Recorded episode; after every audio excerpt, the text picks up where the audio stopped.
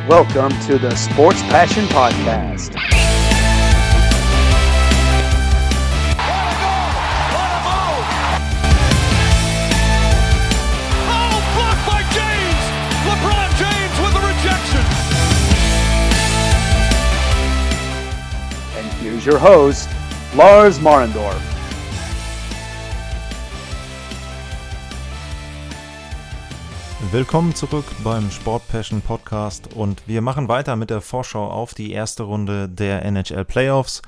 Und dabei halte ich mich an das Format, was auch in der ersten Vorschau dort gewählt wurde von mir. Und zwar, wir gehen das Ganze durch mit dem Zeitpunkt des ersten Spiels der Serie, die dann betrachtet wird. Äh, Kleine Anmerkung natürlich, wenn man jetzt auf heute Abend schaut, um 17 Uhr gibt's ja das Nachholspiel die Carolina Hurricanes gegen die Boston Bruins, weil eben Tampa gegen Columbus in der Nacht zu heute in die fünfte Verlängerung gegangen ist. Wahnsinn, was da abgegangen ist. Ja, es geht weiter und wir reden über die Serie New York Islanders gegen die Washington Capitals. Eine Serie, die es letztes Jahr schon hätte geben können, wenn die Capitals nicht gegen die Hurricanes in Spiel 7 verloren hätten.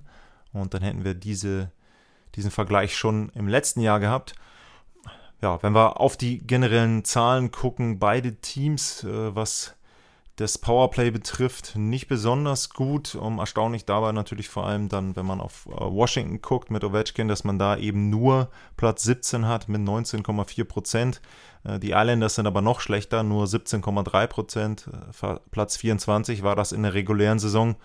Ähm, auch das Penalty Killing ist schlechter der Islanders, nur knapp über 80 Prozent, Platz 15. Das von Washington ist auf Platz 6 mit 82,6 Prozent. Ja, wenn man sich das Ganze anschaut, ähm, hängt viel in dieser Serie sicherlich am Goaltending.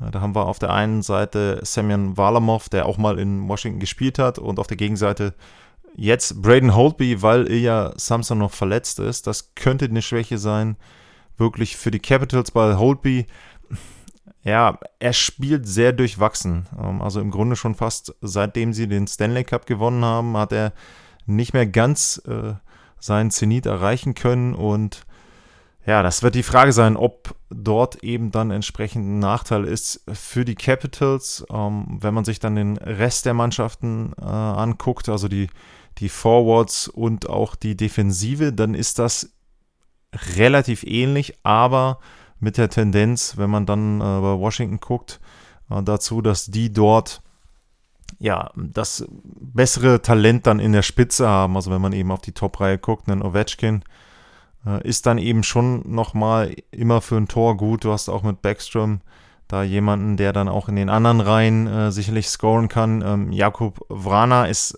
sehr, sehr gut gewesen ähm, jetzt in dieser Saison. Also der hat so ein bisschen ja, seine Coming-out-Saison gehabt, dort in Washington jetzt bei den Capitals.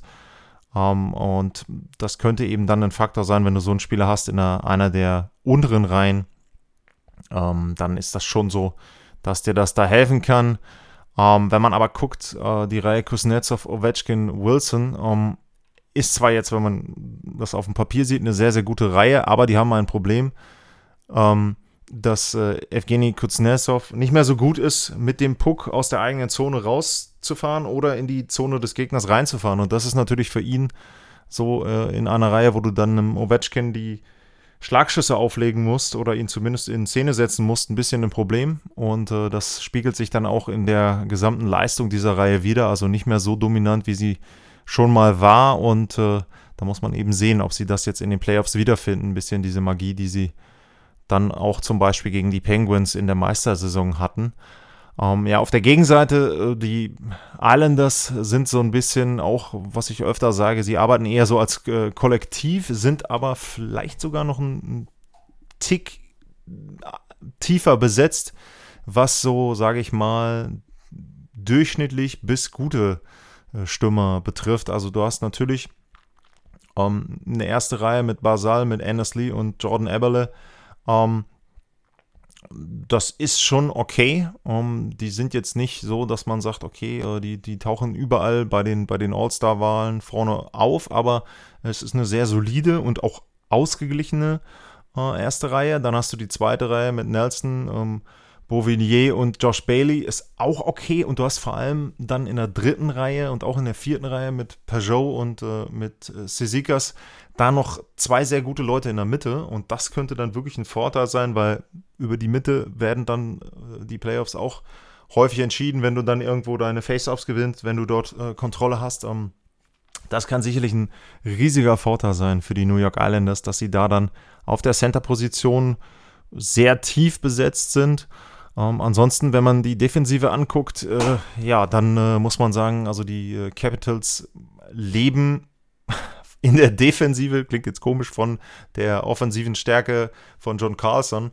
Ähm, der ist einer der besten Offensive Defensemen, aber hat auch eben dann seine Schwächen in der Defensive. Michael Kempney, sein Reihenpartner, kann das nicht so oft ähm, kompensieren. Ähm, das ist eben, ja, wenn Carlson vorne nicht mit dominieren kann, dann haben sie hinten defensiv ein Problem. Ähm, die anderen Verteidiger, ja, Orloff, Brandon Dillon, Jonas Siegenthaler, Nick Jensen, äh, das ist okay, das ist jetzt nicht so, dass man sagt, da fällt jetzt irgendwer komplett raus, aber es ist eben dann auch nach Carlson sehr wenig äh, Elite-Talent da. Ähm, da muss man sagen, dass die Islanders da vielleicht so ein bisschen die bessere Verteilung haben. Sie haben Ryan Pollock und äh, Devin Toast, die sie verteilen können auf die ersten beiden Paare. Und äh, mit Adam Pelleck und äh, Scott Mayfield dann eben da gute Ergänzungen. Und ähm, da hast du dann vielleicht den Vorteil, dass du eben dann wirklich zwei gute, ausgeglichene Defensivpaare hast und nicht so abhängig davon bist, auch offensiv, also wenn die sich mal in den Angriff einschalten sollten, dann kann eben Pollock sich einschalten, Toast. Ähm, da ist eben bei Washington nur Carlson im Grunde mit dabei und wenn der eben nicht liefert oder auch mal verletzt ist, was ja auch schon des Öfteren vorgekommen ist, äh, dann bekommen die Capitals da ein richtiges Problem und äh, ja, wie gesagt, insgesamt muss man dann sagen, ähm, könnte dann vor allem auch die Torhüter-Situation natürlich den Aufschlag geben, dass eben da äh, die Capitals mit äh, Braden Holtby äh, ja jemanden haben, der eben nicht mehr so gut ist wie in der Stanley Cup-Saison. Ja, aber bei mir ist doch so, ich würde sagen, die Capitals setzen sich durch, am Ende ganz, ganz knapp. Knappe Spiele zumindest. Ich sag mal sechs Spiele für Washington und damit zieht dann der Meister von 2018 zumindest noch eine Runde weiter. Und für die Islanders ist dann in diesem Jahr in der ersten Runde Schluss, nachdem sie ja letztes Jahr zumindest eine Runde überstanden haben. Die zweite Paarung, über die wir reden wollen in dieser Vorschau, ist die zwischen den Arizona Coyotes und der Colorado Avalanche. Ja, ist eben auch ein Matchup, was etwas anders ist als das, was wir eben hatten. Also da war es eher ausgeglichen. Hier würde ich schon sagen, kann man tendenziell sehen, dass wir da einen Stanley Cup-Anwärter haben gegen eine Mannschaft, die gut gespielt hat, jetzt auch in der äh, Qualification Round gegen die Predators, aber insgesamt ist dann Arizona wahrscheinlich zu dünn besetzt. Ähm, wir wollen mal kurz auf die Details gucken. Ein Punkt, der ein bisschen überraschend ist für mich. Ähm, das Powerplay der Coyotes ist besser als das von Colorado mit 19,2 gegenüber 19,1 Prozent, Platz 18, Platz 19, also da auch nicht wirklich gut. Bei Colorado eher überraschend, weil man da schon davon ausgehen könnte, wenn man eben weiß, wer da in den ersten Reihen spielt. McKinnon und Rantanen und Landeskog und auch die Kombination dann mit Kadri, mit äh, Nichushkin, äh, mit Donskoy oder wen du auch immer dann mal kombinieren möchtest aus den ersten drei Reihen. Also da sollte schon mehr bei rauskommen äh, bei Colorado. Vielleicht lag es auch ein bisschen daran, dass sie viele Verletzungen hatten und nicht so eingespielt waren. Aber äh, ein Punkt, den man ähm, deutlich sieht äh, jetzt im Vergleich, ist eben, dass das Penalty Killing besser ist. Platz 5 mit fast 83 Prozent für die Coyotes. Oh, da ist es so, dass Colorado da mit 81,4 Platz 13 auch solide ist, aber eben nicht ganz so gut wie dann Arizona. Ein Riesenunterschied sieht man bei den Toren. 236 Tore für Colorado Platz 4 und nur 195 geschossen für die Coyotes. Das ist Platz 21 und 187 bzw. 190 Gegentore sind relativ nah beisammen. Ähm, sieben, die 187 waren von Arizona, also nur drei weniger als Colorado. Da hat die Defensive also sehr, sehr ähnlich aufgestellt, Defensive und Torhüter da. Ähm, ja, welche Chance könnte äh, ähm, Arizona haben, so eine Serie zu gewinnen? Natürlich Darcy Kemper. Ähm, der hatte eine Fangquote von 93% 2,77 war der Gegentorschnitt gegen die Coyotes, äh, gegen die Predators. Er hat mehr als 40 Schüsse im Schnitt pro Spiel ähm, dort äh, auf sich äh, ja, zufliegen sehen. Also äh, da haben sie schon sehr viel zugelassen. Da würde ich behaupten, wenn sie das nicht in den Griff bekommen, also bei 40 Schüssen, äh, werden sie gegen Colorado nicht so viele Spiele erleben. Ähm, auf der Gegenseite Philipp Grubauer, ähm, ja, durchwachsene Saison. Ähm, ist die Frage, ob er spielt ähm, oder Franzus. Muss man sehen, auch ähm, da ist die Backup-Situation sehr, sehr gut jetzt für Colorado. Ist aber, wenn man den direkten Vergleich wählt mit Darcy Kemper, sicherlich so, dass da dann die Coyotes ein bisschen einen Vorteil haben. Aber ansonsten, wenn man sich dann die Kader anguckt, äh, spricht das alles klar für Colorado. Also ich habe es schon erwähnt, allein wenn man jetzt die ersten 90 mal anguckt und was da äh, für Kombinationsmöglichkeiten da sind. Also zum Beispiel McKinnon und Rantanen und Landeskog spielen im Moment gar nicht in einer Reihe. Die sind verteilt auf Reihe 1 und 2. Ähm, ich habe es erwähnt, wer da noch alles die, die Reihen ergänzen. Kadri, Burakowski spielt gerade dritte Reihe. Ähm, also da kann man schon sehen, dass dort äh, sehr, sehr viele Kombinationsmöglichkeiten da sind. Auch die vierte Reihe jetzt mit ähm, Belmar, mit Calvert und mit Nieto ist jetzt auch nicht so schlecht für eine vierte Reihe. Ähm, also da ist Colorado sehr tief und auch sehr, sehr gut aufgestellt. Also das ist ja auch mal ein Punkt, nicht nur tief und ausgeglichen zu sein, sondern in dem Fall auch Top-Talent zu haben. Äh, McKinnon, hab's ja schon des Öfteren gesagt, für mich der MVP der Saison. Und äh, da muss man eben dann schauen, ähm, ob sie das auch alles aufs Eis kriegen, was sie da an Qualität haben. Aber da habe ich zumindest jetzt in dem Duell nicht so die großen Zweifel, ähm, wenn man noch bei den äh, Forwards guckt, auf der Gegenseite Taylor Hall, ja, sicherlich ein sehr, sehr guter Spieler, aber eben für mich eben ein Stück unter McKinnon anzuordnen. Ähm, dann hast du Phil Kessel, der gut gespielt hat, vier Punkte in der Serie in vier Spielen, aber die Frage ist, ist der noch schnell genug? Ist der von der Spielweise passend gegenüber einem Team wie Colorado, das mit viel, viel Speed arbeitet, das da auch mit ja, einer Reihe nach der anderen arbeitet? Also die spielen dich dann insoweit auch müde, äh, weil es eben nicht nur eine schnelle Reihe ist. Um, ähm, und ansonsten, ja, Clayton Keller wäre vielleicht jemand, den könnte man in die erste Reihe ziehen. Derek Stepan, Connor Garland, Karl Soderberg. Das ist alles solide, das ist auch alles okay.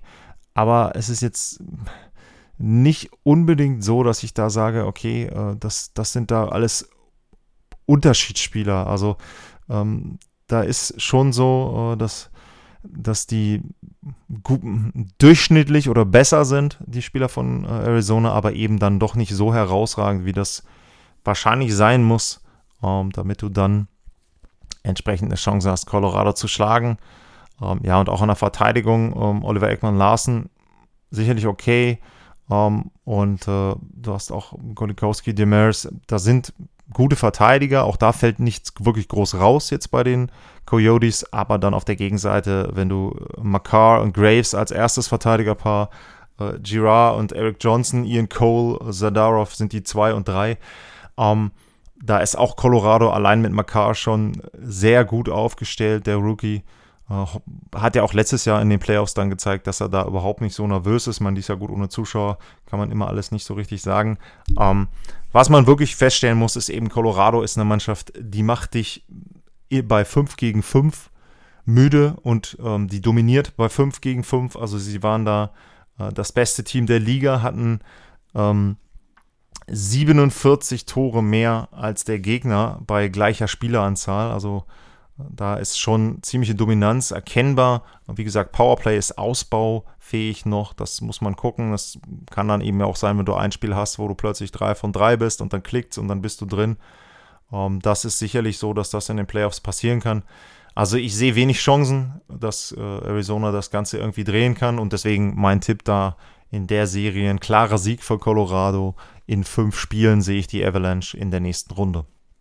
Machen wir ein kurzes Break und dann kommen wir wieder mit den anderen beiden Serien.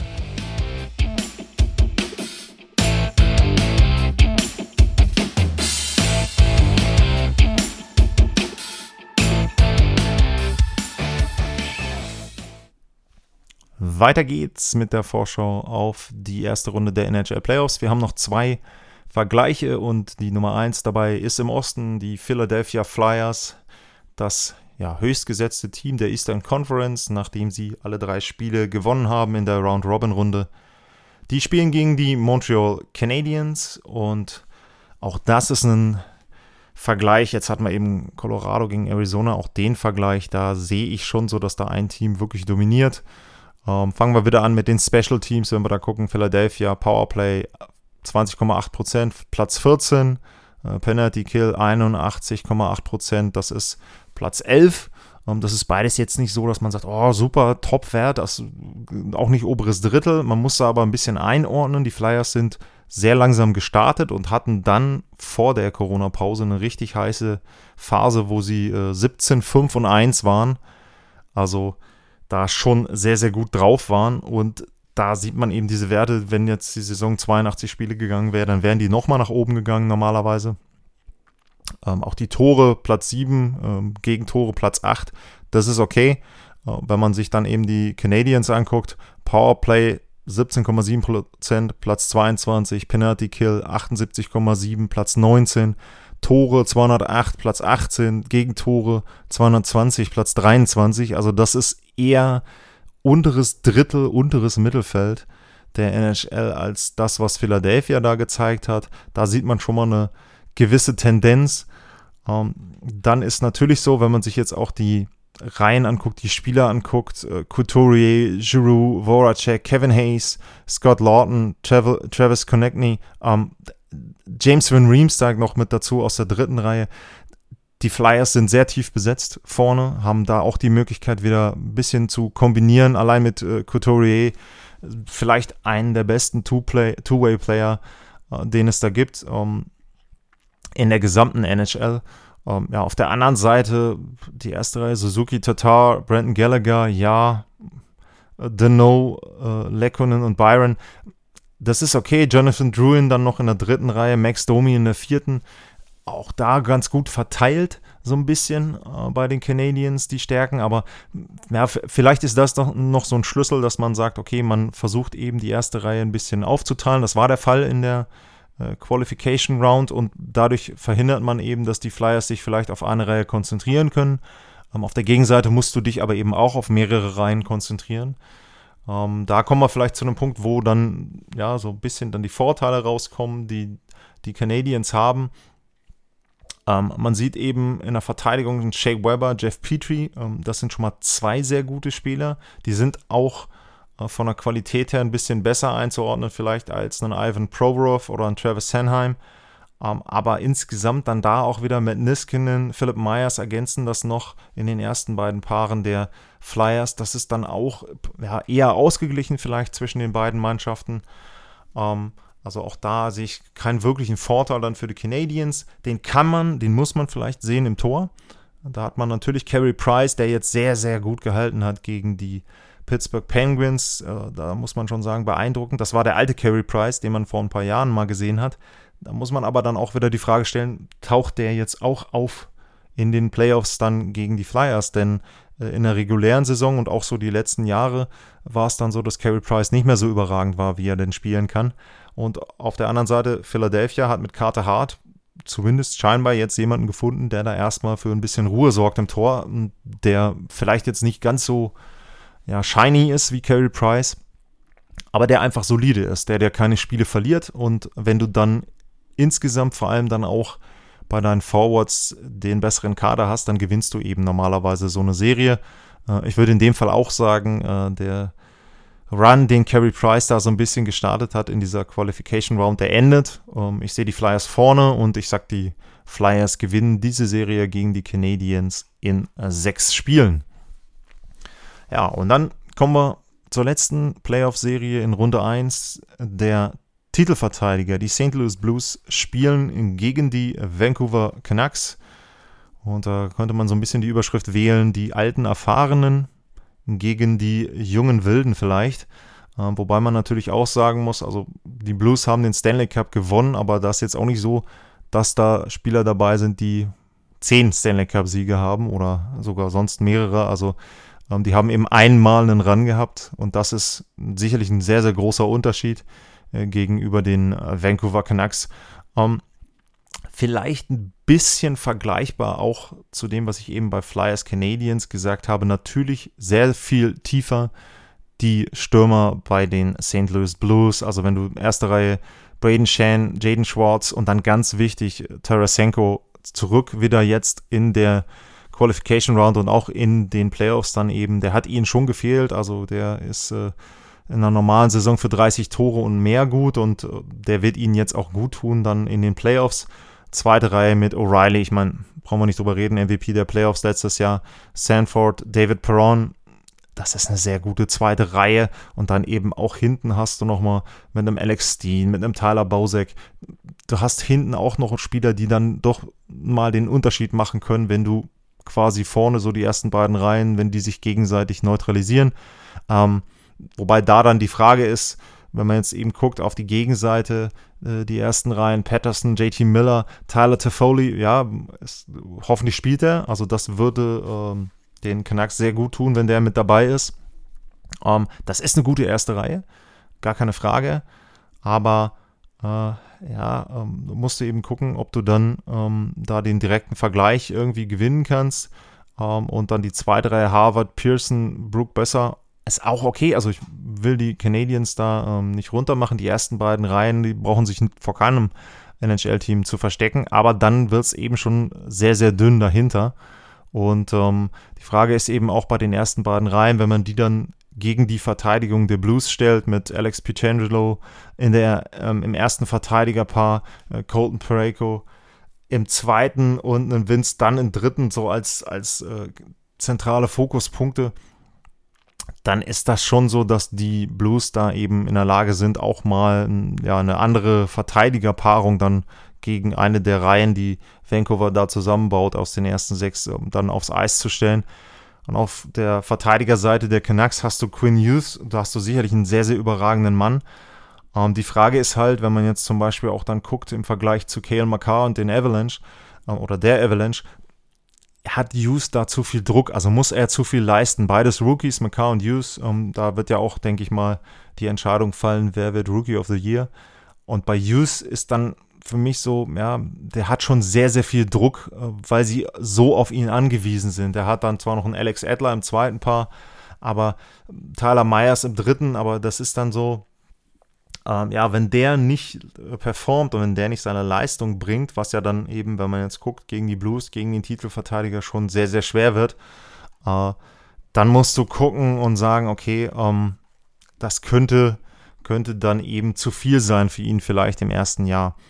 Ähm, ein das hatte ich diesmal noch nicht gemacht. Gehen wir gleich nochmal zurück auf die Special Teams. Beide Teams sehr gut in Überzahl. Äh, beide über 24 Prozent. Ähm, die Blues mit 24,3 da äh, 0,1 Prozentpunkte besser. Und Platz 3 war das in der Liga, Vancouver Platz 4. Und auch beim Penalty Killing sind sie ja ähnlich. Platz 16 für die Canucks mit 80,5% und 79,3 ist dann Platz 18 für die St. Louis Blues. Überrascht mich da so ein bisschen dann fast wieder, was St. Louis da äh, entsprechend in Unterzahl hat. Ähm, bei den Toren, die sie geschossen haben, auch fast gleich. 224 die Canucks, 223 die Blues.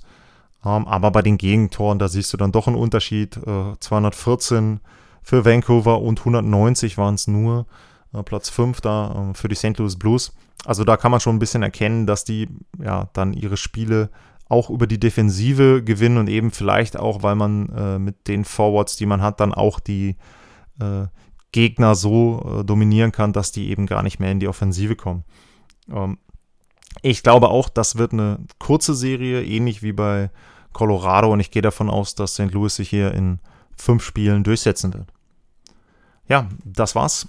Auch das wieder ein schneller Überblick über die Playoff-Serien und ich hoffe, es hat euch gefallen. Wie gesagt, habe es ja in der letzten Sendung von gestern schon erwähnt. Äh, würde mich freuen, wenn da Abonnenten mit dazukommen, wenn Leute mit dazukommen, die die, Play äh, die Podcasts abonnieren. Ähm, wie gesagt, iTunes ist mittlerweile da, Spotify sollte da sein. Also ihr findet den Podcast hoffentlich auch da, wo ihr ihn finden wollt. Wenn ihr irgendwo einen Anbieter habt, wo ihr ihn nicht findet, schreibt mich einfach kurz an. Äh, dann versuche ich das dort auch einzurichten. Und ansonsten viel Spaß bei den Spielen. Heute Nacht dann oder heute Abend fünf Spiele.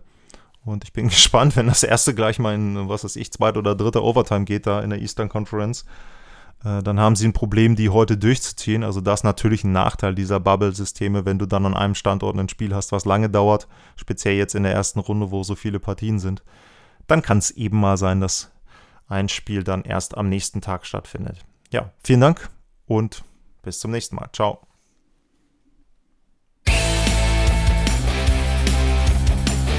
Sportliche Grüße. Das war's, euer Lars.